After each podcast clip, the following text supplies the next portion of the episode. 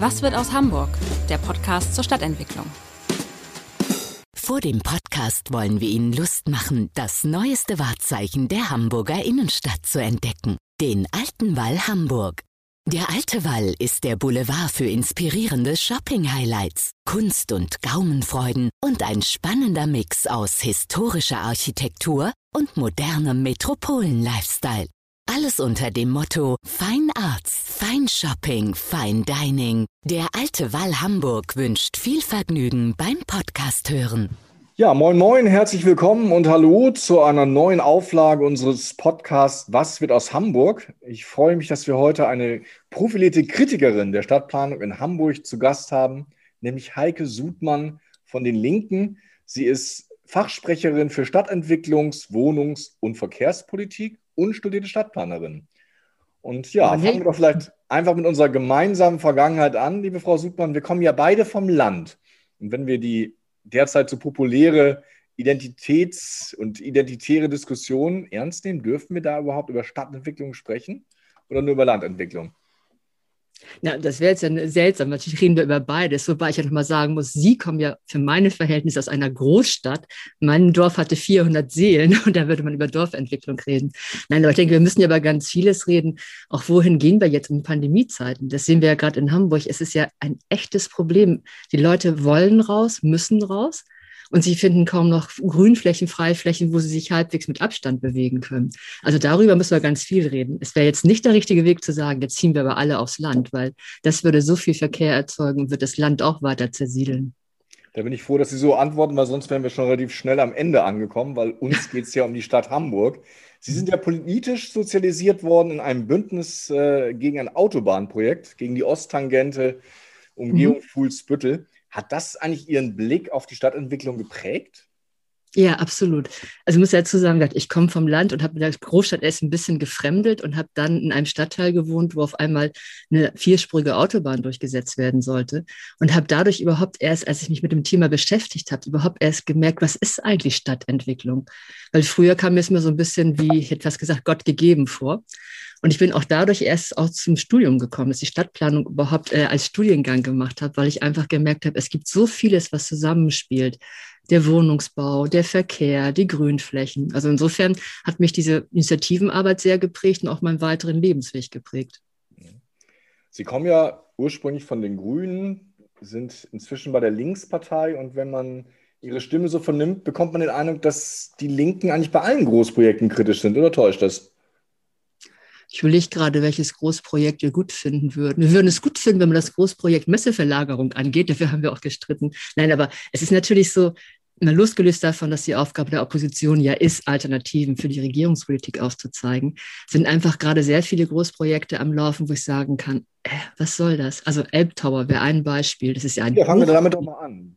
Ja, ist eigentlich ein ja. Hochprojekt, nicht nur ein Großprojekt, 245 Meter hoch an den Elbbrücken. Und da kann man sich fragen, was soll das da? Was macht das da? Und wir haben ja gerade die Einwendung von ganz vielen Bürgern und Bürgerinnen dazu äh, auch bekommen. Und ich finde, ein Bürger hat zu Recht darauf hingewiesen. Es hat null sagen, null Bezug zu dem Stadtteil, null Bezug zu Rotenburgsort, null Bezug zur Vettel. Es hat keinen Bezug zu der Hochhausdiskussion, die wir in Hamburg geführt haben. Und ich glaube, Olaf Scholz wollte ja nicht nur seine Erinnerung da irgendwie manifestieren, sondern es ging ja auch darum, Touristen und Touristinnen anzuziehen. Und da hat, hat ein anderer Bürger auch sehr gut geschrieben, glauben Sie, dass irgendjemand nach Hamburg reist, weil da ein Elbtower steht? Das glaube ich nicht. Also die Elbphilharmonie wird sicherlich noch einige reizen, aber der Elbtower nicht. Insofern ist es völlig irre und wir müssen jetzt ja auch neu denken. Büroflächen. Wer braucht so viel Büroflächen? Man kann natürlich auch dagegen halten, dass der Elbtower ein Statement ist, der Stadt wirklich Weltstadt zu sein und über sich selbst hinauswachsen zu wollen. Da würde ich von Ihnen jetzt mal gerne wissen, wie Sie dann Weltstadt definieren. Ob Sie an einem Hochhaus 245 Meter hoch sagen, das ist jetzt Weltstadt. Ich glaube, Weltstadt ist ja, wenn sie was Besonderes anbieten. Und da kann man jetzt auch die viel, preislich viel gescholtene Elfi an, annehmen. Sie können aber auch in anderen Städten gucken, was ist das Besondere? Es sind, glaube ich, nicht immer die Hochhäuser, ganz im Gegenteil. In Paris, der Arc de Triomphe, ist ja etwas, wo man denkt, ey, das wäre mal ganz was Neues. Jetzt hat man da hingesetzt. Also ich glaube, man müsste eher gucken, was sind die Qualitäten, die wir zu bieten haben? Und Hamburg ist ja im Gegensatz zu etlichen Großstädten eine grüne Stadt. Da kann man eher sagen, das hat auch mal was. Wenn man in New York extra einen alten Bahndamm irgendwie als Highway macht für Fußgängerinnen und Radfahrerinnen, das ist was, was sich Leute angucken. Also ich glaube, ein ich würde, Investor, der sagt, ich will das bauen, das Risiko scheint überschaubar. Ich habe den Anfang nicht verstanden. Wenn der es gibt einen Investor, der sagt, ich baue das, das Risiko für die Stadt ist damit überschaubar. ich glaube, es gibt viele Investoren, die sagen, ey, ich setze euch da was Schönes hin und ihr habt kein Risiko. Und am Ende merkt man, Mist, Hochtief hatte auch mal gesagt bei der Elfi, es gibt da gar kein Risiko. Nein, das ist ja nochmal, wenn Sie den Investor jetzt ansprechen, Herrn Benko, ist ja nochmal ein besonderes Thema. Ich habe jetzt ja gerade durch eine Anfrage vom Senat erfahren, dass der Senat zum Beispiel wusste, dass die relevante Gesellschaft für den Elbtower den Sitz in Luxemburg hat. Und Luxemburg mag ein schöner Ort sein, ein schönes Land sein. Luxemburg ist aber auch sehr bekannt als Steuerparadies. Und da muss sich die Stadt schon fragen, warum habt ihr eigentlich in den Verträgen nicht festgelegt, dass wenn Herr Benko hier ein Bürohaus und Entertainment, was auch immer baut, dass er dann aber auch gefälligst die Steuern in Deutschland zahlt. Da sagt der Senat, er geht davon aus, dass das Herr Benko macht. Das würde ich jetzt aber doch als sehr naiv bezeichnen. Gut, ich hatte schon erwartet, dass Sie den Elbtower nicht loben. Es gibt aber auch Projekte, wo man eher überrascht ist, dass die Linke auch da kritisch ist. Stichwort Landschaftsschutzgebiet Diekmoor. In Langenhorn sollen 700 neue Wohnungen entstehen. 60 Prozent sind öffentlich geförderter Wohnraum, so die Planung. Und trotzdem ist die Linke dagegen. Mag es daran liegen, dass Sie haben es gerade gesagt, Landschaftsschutzgebiet und Kleingärten, dass es da um Grünflächen geht, die man zubaut? Ich glaube, was wir in Hamburg leider überhaupt nicht haben, das ist die Diskussion, wie gehen wir jetzt eigentlich um mit einer Stadtentwicklung? Wir haben ja durch eine Volksinitiative äh, Hamburgs Grün erhalten ja durchaus sag mal, Kompromisse irgendwie geschlossen, die schon sagen, wir brauchen mehr Grün. Aber was ich Ihnen schon eingangs sagte, mein Gefühl ist, dass wir überhaupt noch nicht erkannt haben, dass wir in dieser Stadt viel, viel mehr Grünflächen brauchen. Und ich würde jetzt, bevor wir Kleingärten platt machen, oder wie wir schon früher immer gesagt haben, Kleingärten sind Bauerwartungsland, würde ich doch mal gucken, welche Alternativen haben wir. Messehallen. Wir haben vorgeschlagen, die Messehallen, die wirklich innerstädtisch optimal liegen, gut erschlossen sind, sie auf den Grasbruch zu verlagern. Es gibt keine andere große Messe in Deutschland, die mitten in der Stadt liegt. Und solche Potenziale auszuschöpfen, macht aus meiner Sicht, aus, mein, ja, aus meinem Blick erstmal viel mehr Sinn, als jetzt zu sagen, wir gehen in den nächsten Kleingarten. Und übrigens, Diekmoor war schon in den 90er Jahren heiß umstritten und dass da nicht gebaut werden soll. Und wer jetzt sagt, ja, aber Langhorn ist doch so grün und hat das Ragmoor drumherum das, das reicht nicht. Wir müssen wirklich gucken, wo erhalten wir die Grünflächen. Und insofern ist auch dieses Argument dann, ja, kommt das sozialer Wohnungsbau hin, den wir brauchen, für mich nicht ausschlaggebend. Nun ist ja relativ unumstritten, dass wir neue Wohnungen brauchen. Wir sind von 6.000 zwischen bei 10.000 Wohnungen, die hm. jährlich gebaut werden. Sie haben jetzt hey, genehmigt werden. Genehmigt. genehmigt. Wir wollen das ist ein Unterschied. eines Tages bauen. Sie haben gesagt, die Messehallen wären ein Platz, wo neue Wohnungen entstehen können. Mhm. Haben Sie noch weitere Potenzialflächen ausgemacht, die nicht Landschaftsschutzgebiet und nicht umstritten sind? Nicht Landschaftsschutzgebiet, ja, nicht umstritten, da bin ich jetzt nicht so sicher. Ich würde zum Beispiel mal die Führungsakademie in Blankenese angucken. Das ist ja die Frage, wofür ist dieses riesige Areal eigentlich wichtig? Selbst mal abgesehen davon, wenn ich jetzt die Bundeswehr nicht ablehnen würde, ist trotzdem die Frage, müsste da so viel Fläche genutzt werden? Da könnte man wirklich auch viel Wohnungsbau hinmachen. Das wird aber, glaube ich, umstritten sein. Und auch ein anderer Vorschlag, den ich habe, wird auch umstritten sein. Wenn ich mir angucke, wie viele Flächen wir in Hamburg alleine für stehende Autos zur Verfügung stellen. Für Autos, die 23 Stunden am Tag rumstehen, gibt es wirklich viele Möglichkeiten. Und ich habe in den 90er Jahren, gab es schon bei uns an der Uni damals Studierende, die haben für die Luise-Schröder-Straße, das war der Reeperbahn bei der Endoklinik, schon damals entwickelt, wie man von diesen vier Fahrstreifen auf zwei runtergehen kann und da Wohnungsbau hinsetzen kann. Das gibt es in ganz vielen Städten, äh, ganz vielen Möglichkeiten in dieser Stadt. Aber das wird, glaube ich, auch umstritten sein. Sehen Sie den Grenzen des Wachstums? Also muss man vielleicht auch irgendwie bei zwei Millionen sagen, also mehr kann Hamburg nicht bekommen, wenn man nicht den grünen Charakter der Stadt erhalten will?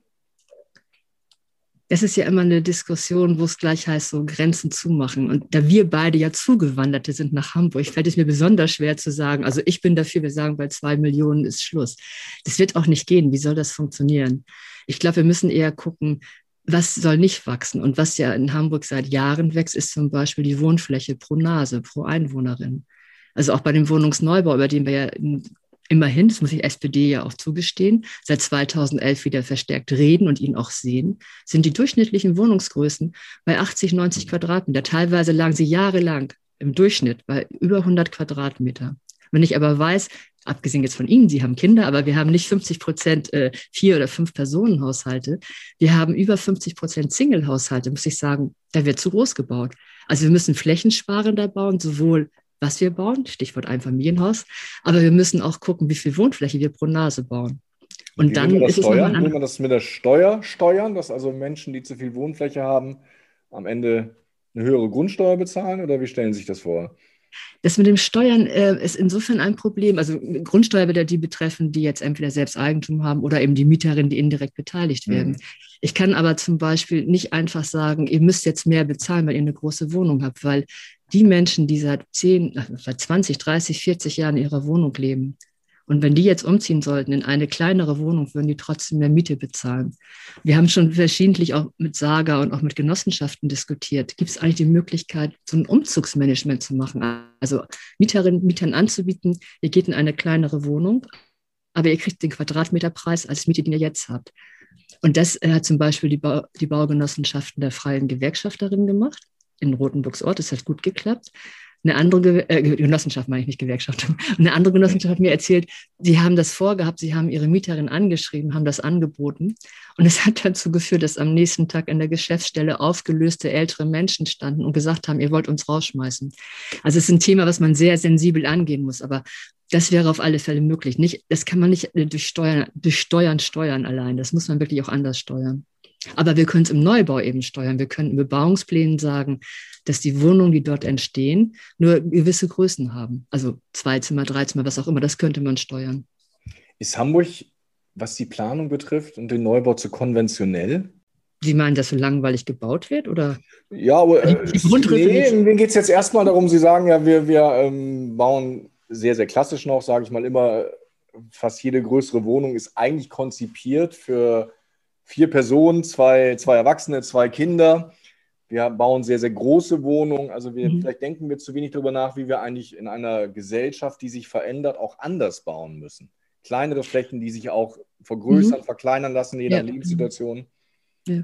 Das ist ja eigentlich mal ganz gut versucht worden bei der IBA, bei der Internationalen Bauausstellung in Wilhelmsburg. Da hat, gibt es verschiedene Gebäude, wo mit flexiblen Grundrissen gearbeitet wurde. Das heißt, wenn Sie jetzt, Ihre Kinder sind noch zu Hause, oder ein paar Jahre so bleiben, Ihre Kinder ausziehen, können Sie zum Beispiel sagen, okay, wir wollen unsere Wohnung verkleinern, bleiben in diesem Haus und die äh, anderen Zimmer werden andere Wohnungen zugeschlagen. Das ist, glaube ich, nach der IBA nicht mehr sehr in, intensiv verfolgt worden. Ich habe in Berlin ein Wohnprojekt gesehen, äh, einen, Bau, einen Wohnungsbau gesehen. Da ging es darum, dass die Gemeinschaftsflächen angeboten wurden. Das heißt, es gab ganz, ganz kleine Zimmer mit einer Kochecke und einer Dusche für, also ein Zimmer für eine Einzelperson, äh, anderthalb Zimmer für zwei Personen. Aber die hatten dann Küche, die hatten Badezimmer und die hatten auch Arbeitsräume, was jetzt ja ganz relevant wäre für Homeoffice, extra, die man aber gemeinsam genutzt hat. Das heißt, sie haben an Gesamtfläche weniger gebraucht, als sie jetzt brauchen würden, wenn alle einzeln eine Wohnung hätten, mit großem Arbeitszimmer, mit Kinderzimmer und was weiß ich. Also insofern, ja, es ist teilweise zu konventionell. Es sind ja wieder auch die Investoren vielleicht, die sagen, ich werde doch alles los, warum soll ich anders bauen? Sie kennen ja wahrscheinlich als regelmäßige Hörerin unseres Podcasts die fünf Fragen, die alle ereilen. Ja, ich freue mich. Fragen gehen natürlich auch an Sie. Haben Sie eine Lieblingsstadt eigentlich? Ein Lieblingsstadtteil? Nee, eine Lieblingsstadt. Nachdem ich mit Hamburg zu Anfang... der Welt. Ja, ich habe so, ja, als Dorf, als Landei echt mit Hamburg gefremdelt die ersten ein, zwei Jahre. Jetzt bin ich fast 40 Jahre in Hamburg und muss sagen, es ist meine Lieblingsstadt. Vielleicht auch, weil ich nicht genug andere Städte kenne, aber ich finde, Hamburg ist einfach eine, eine tolle, eine grüne Stadt und hat echt viele schöne Ecken. Also insofern ist es Hamburg. Mögen alle anderen mir das verzeihen, aber es ist Hamburg. Gut, wenn wir dann äh, weltweit schon bei Hamburg sind, gibt es einen Lieblingsort in Hamburg? Das finde ich ja noch viel, viel schwieriger, weil, also bei mir direkt vor der Haustür ist der Wohlerspark. Da gehe ich natürlich gerne hin, wenn ich einmal so rausgehen möchte. Aber ich finde, es gibt so viele interessante und total unterschiedliche Orte. Bunthäuser Spitze komme ich nicht so oft hin, aber ist einfach total spannend. Oder wenn ich durch die Vier- und Marschlande fahre. Aber auch wenn ich in Horn, das kleine Horner Moorsee oder Horner Rennbahn kaum bekannt. Es gibt einfach so viele Orte, ich kann mich mal gar nicht entscheiden. Deswegen fahre ich wahrscheinlich auch so viel Fahrrad, dass ich die alle mal unterschiedlich abfahren kann. Wilhelmsburg hat so viel spannende Ecken auch schon vor der IBA gehabt. Also einfach auch die Stadtteile, die immer so einen schlechten Ruf haben. Die haben so viele schöne Orte, die haben es noch alle, finde ich, Not, dass sie entdeckt werden. Gibt es einen Lieblingsstadtteil? Einen von 104 oder 105 fällt mir echt schwer. Also eigentlich überall da, wo ich gewohnt habe, habe ich mich sehr wohl gefühlt. Also da ist Fuhlsviertel gewesen, war es jetzt ein Rand von Ottensen oder jetzt auch in Altona Altstadt. Ich finde, es, die haben alle unterschiedliche Qualitäten. Also was ich schon sagte, wenn ich durch Wilhelmsburg fahre, ist das so faszinierend. Sie kommen irgendwie quasi vom Dorf, sie kommen in die Hochhaussiedlung. Die sind alle sehr unterschiedlich und werden aber alle oft verkannt. Und Wilhelmsburg liegt mir insofern auch sehr am Herzen, weil ich seit den 90er Jahren dort sehr eng mit den Aktiven vor Ort verknüpft bin. Also insofern habe ich auch da viele. Ich kann mich nicht festlegen, ich kann mich wahrscheinlich nicht entscheiden. Vielleicht fällt es leichter, ein Lieblingsgebäude zu benennen. Ja, das werden Sie jetzt, jetzt aber erstaunen. Dieses Gebäude steht eigentlich noch nicht ganz richtig. Das wäre die Schilleroper. Wenn die Schilleroper mal saniert wäre, das wäre echt mein Lieblingsgebäude. Wir müssen sie jetzt erstmal retten, weil es gibt in ganz Europa noch einen einzigen Zirkusbau dieser Art. Das wäre einfach klasse, wenn das klappt.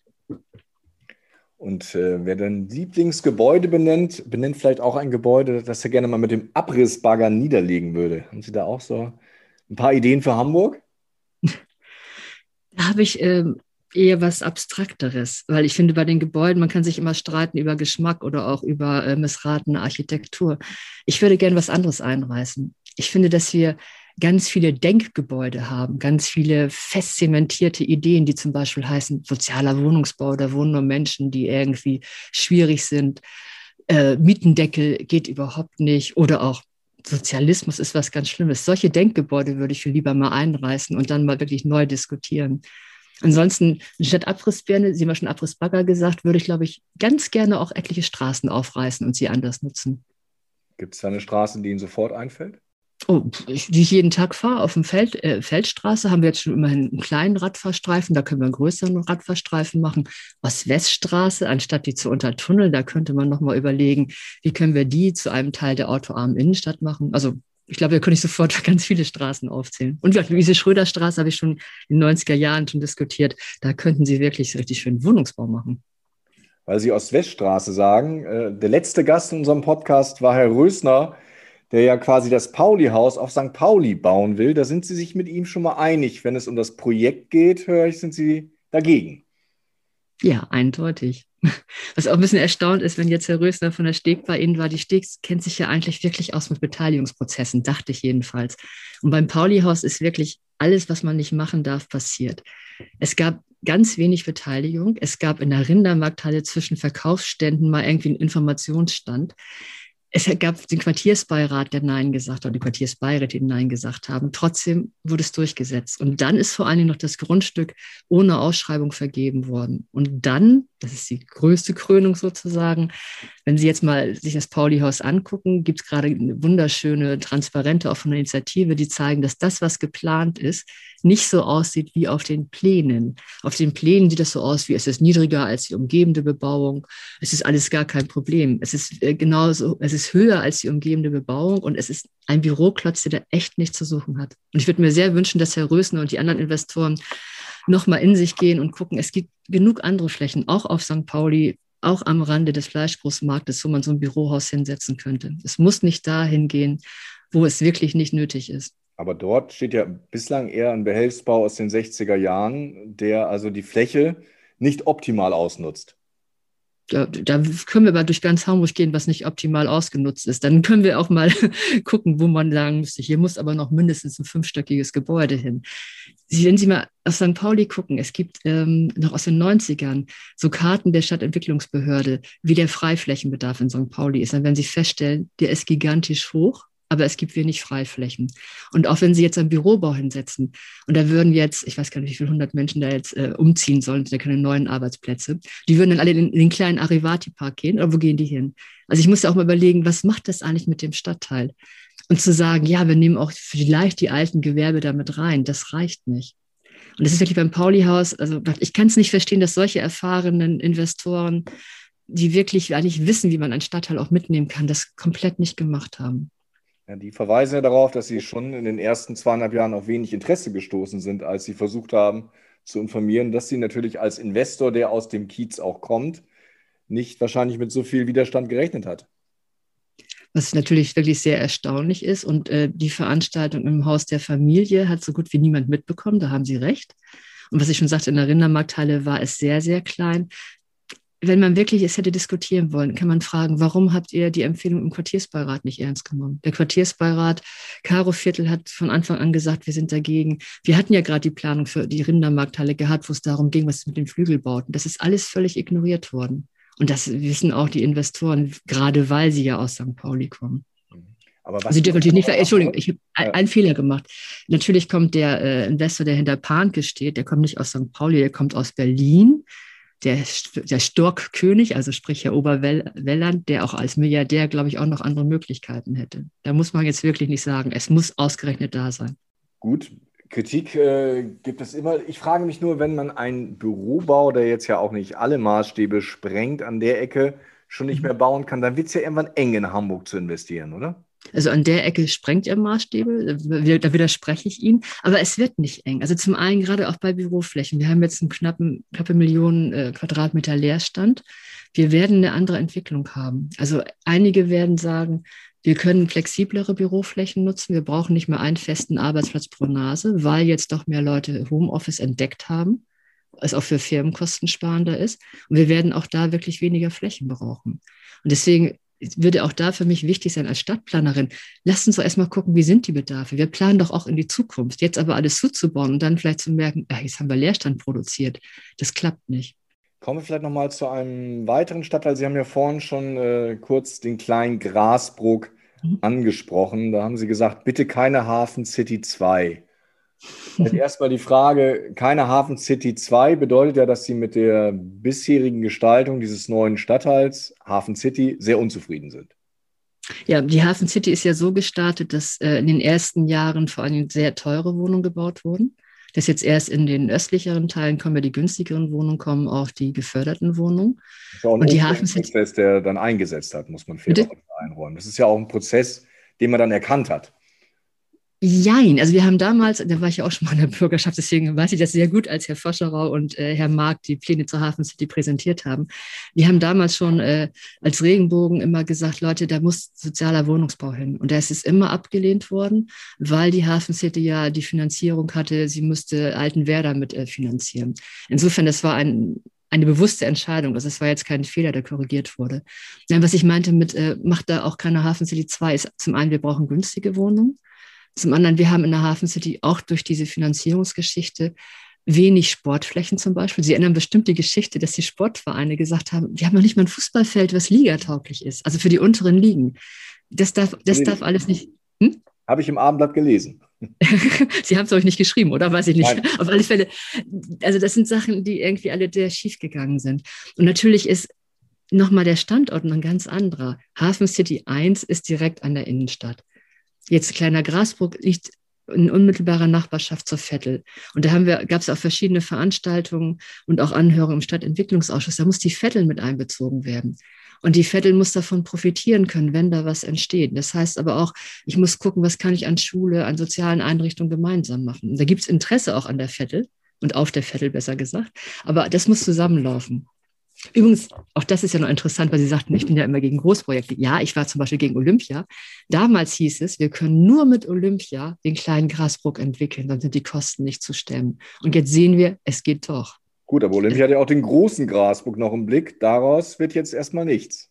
Nee, weil da zum Beispiel meine Messe nicht hin soll ich ja so gerne hinhaben will. Das würde aber gehen, das damit draufzupacken. Also insofern macht es eben oft auch Sinn, wirklich kritisch zu gucken, was passiert. Und man merkt dann im nächsten Schritt, oh, es bewegt sich doch was.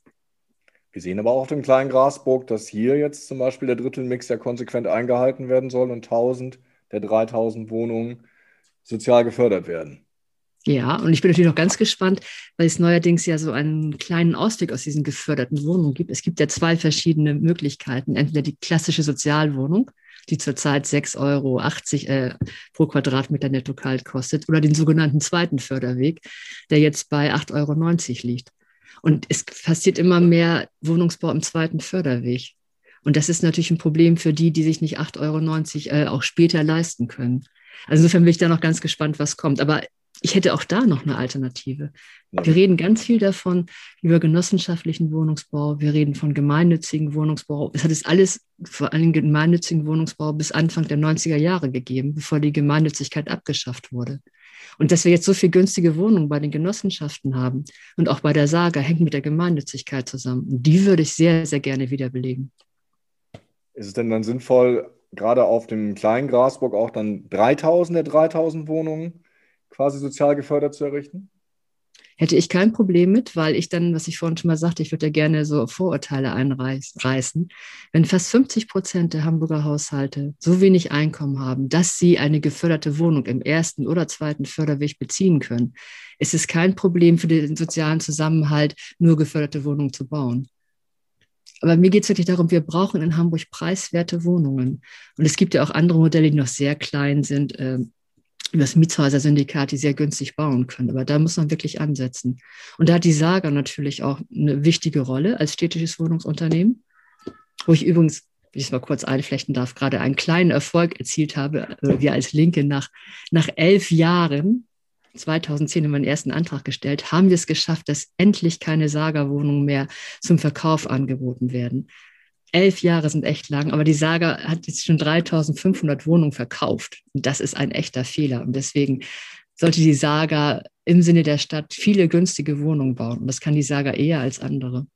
Wir haben ja am Anfang viel über Beteiligung gesprochen. Ich würde auch am Ende vielleicht nochmal gerne über Beteiligung sprechen. Es gibt ja wieder auf St. Pauli die schöne Idee, mit der Planbude das Paloma-Quartier zu entwickeln.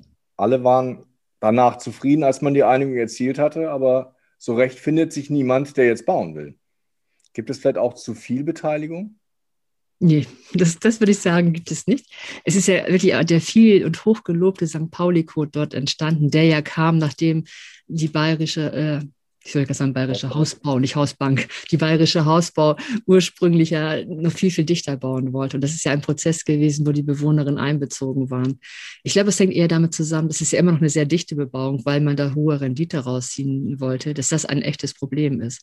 Und das Problem, was Sie jetzt auch beschreiben, ist ja gerade für den geförderten Wohnungsbau schwierig. Es hat die Stadt sich da jetzt auch mit eingebracht.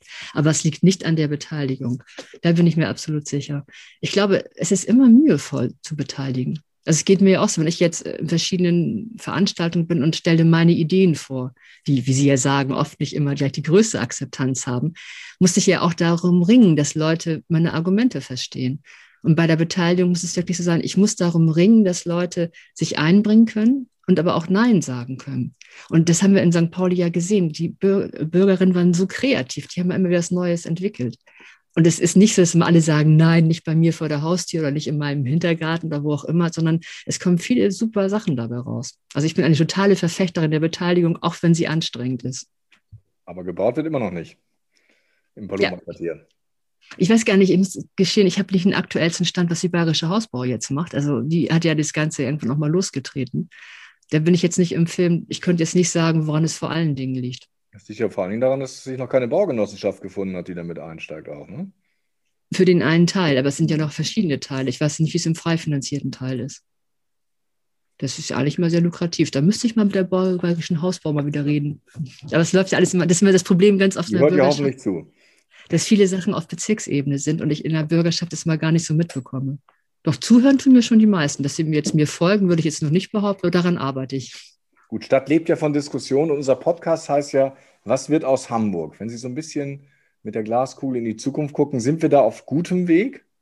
Ähm, sagen wir so, wir könnten die Wege noch etwas breiter und etwas geradliniger machen. Also wir könnten zum Beispiel wesentlich mehr dafür tun, dass das Mieten nicht so also Miete zu wohnen nicht so teuer ist. Hamburg ist ja eine Mieter- und Mieterinnenstadt. Wir haben über 75 Prozent der Wohnungen als Mietwohnungen.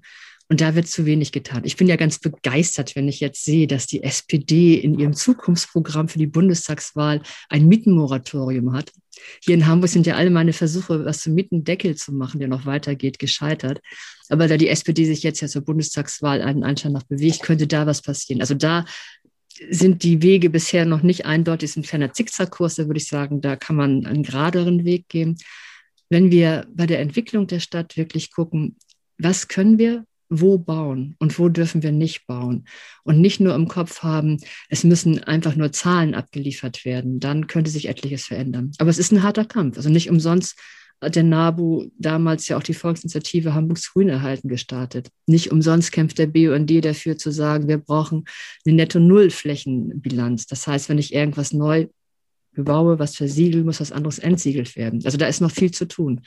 Wir sind nicht auf dem schlechtesten Weg. Ich will ja nicht alles über schlecht reden, aber es kann besser werden.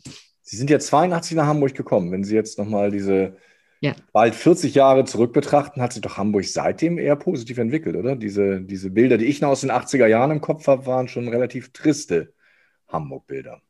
Ich muss ja leider zugeben, dass ähm, ich nicht so ganz offen nach Hamburg gekommen bin und gedacht habe, ist eine, das ist so schrecklich hier, so viele Häuser, so viele Menschen, dass ich lange gebraucht habe, um wirklich die schöneren Seiten zu erkennen. Also wenn Sie jetzt mit Triest meinen, es gab natürlich äh, viele Häuser, die dringend sanierungsbedürftig waren, die sind saniert worden. Es sind aber auch viele alte Häuser gerettet worden. Ich meine, wenn wir uns angucken, mal diese ganze Perlengeschichte von Herrn Kossack, was sollte alles errichtet werden an der Elbe? Da sind die Hafenstraßenhäuser immerhin geblieben, vielleicht nicht zur Freude aller, aber da ist vieles gerettet worden. Ich, fast zur Freude aller, wenn man die alten Pläne betrachtet. Ja, genau, das, das Gängeviertel. Oder erinnern Sie noch die Pläne, die für St. Äh, für St. Georg gemacht wurden? Die ja, Alster ja, im Alsterzentrum. Ich meine, das, das wäre der Elbtower mal zehn, also das war gigantisch. Insofern es hat sich vieles bestimmt zum Guten geändert. Einiges ist glücklicherweise gestoppt worden. Aber in den 40 Jahren, doch, es ist viel passiert. Aber was immer noch nicht korrigiert wurde, ist, dass ja in den 80er Jahren noch die Stadtplanung wirklich so aussah, wie komme ich mit dem Auto am besten wohin? Eine totale autofixierte Planung. Sei es die ganzen Einkaufszentren, die irgendwo entstanden sind mit Riesenparkflächen, seien es diese ganzen Schuhkartons von Lebensmittelläden, ich will es keine Namen nennen, aber wo sie einen flachen Bau haben, drumherum dreimal so viel Parkplätze. Das ist alles so noch aus der Idee heraus, ich kann nur mit, mit dem Auto mich bewegen. Und auf dem Land kann ich es nachvollziehen, weil ich habe natürlich ganz früh einen Führerschein gemacht, weil auf dem Land es gab keinen Bus und gar nichts. Aber hier in der Stadt habe ich ganz andere Möglichkeiten. Wird das die Stadt am nachhaltigsten in den nächsten 20 Jahren verändern, die Mobilitätswende? Ich hoffe sehr, aber dafür müssen wir noch wahnsinnig viel tun. Es ist ja, glaube ich, so, dass viele Hamburgerinnen und Hamburger gar nicht wahrnehmen, was für Möglichkeiten sie eigentlich haben, sich in der Stadt zu bewegen. Also auch sei es mit Bus und Bahn, sei es mit Yoki, sei es mit verschiedenen Angeboten, dass immer noch das Gefühl ist, oh nee, jetzt muss ich mein Auto stehen lassen, ich brauche viel länger. Da können wir beide als überzeugte Radfahrerin bestimmt noch ein bisschen was dazu sagen. Wir können auch sagen, dass das Radfahren gar nicht immer so einfach ist in Hamburg, dass es nicht immer optimal ist. Aber wenn wir das nicht machen, wenn wir in Hamburg nicht wirklich sagen, wir müssen eine Mobilitätswende hinbekommen aus Klimagründen, aus Stadtentwicklungsgründen. Wir brauchen auch wirklich die Flächen, die wir für den Autoverkehr brauchen, für andere Sachen. Dann haben wir, dann haben wir einen ganz schlechten Weg eingeschlagen. Ja, Frau Sudmann, wir gucken ganz kritisch drauf in den nächsten Jahren, wie alles klappt mit der Stadtentwicklung und der Mobilitätswende. Ich bedanke mich für Ihre Antworten und wenn Sie Lust haben, hören Sie beim nächsten Mal wieder rein, wenn wir diskutieren. Sehr gerne. Was wird aus ich Hamburg? Danke. Ich danke auch. Gut, bis dann. Tschüss. Tschüss. Weitere Podcasts vom Hamburger Abendblatt finden Sie auf abendblatt.de slash podcast.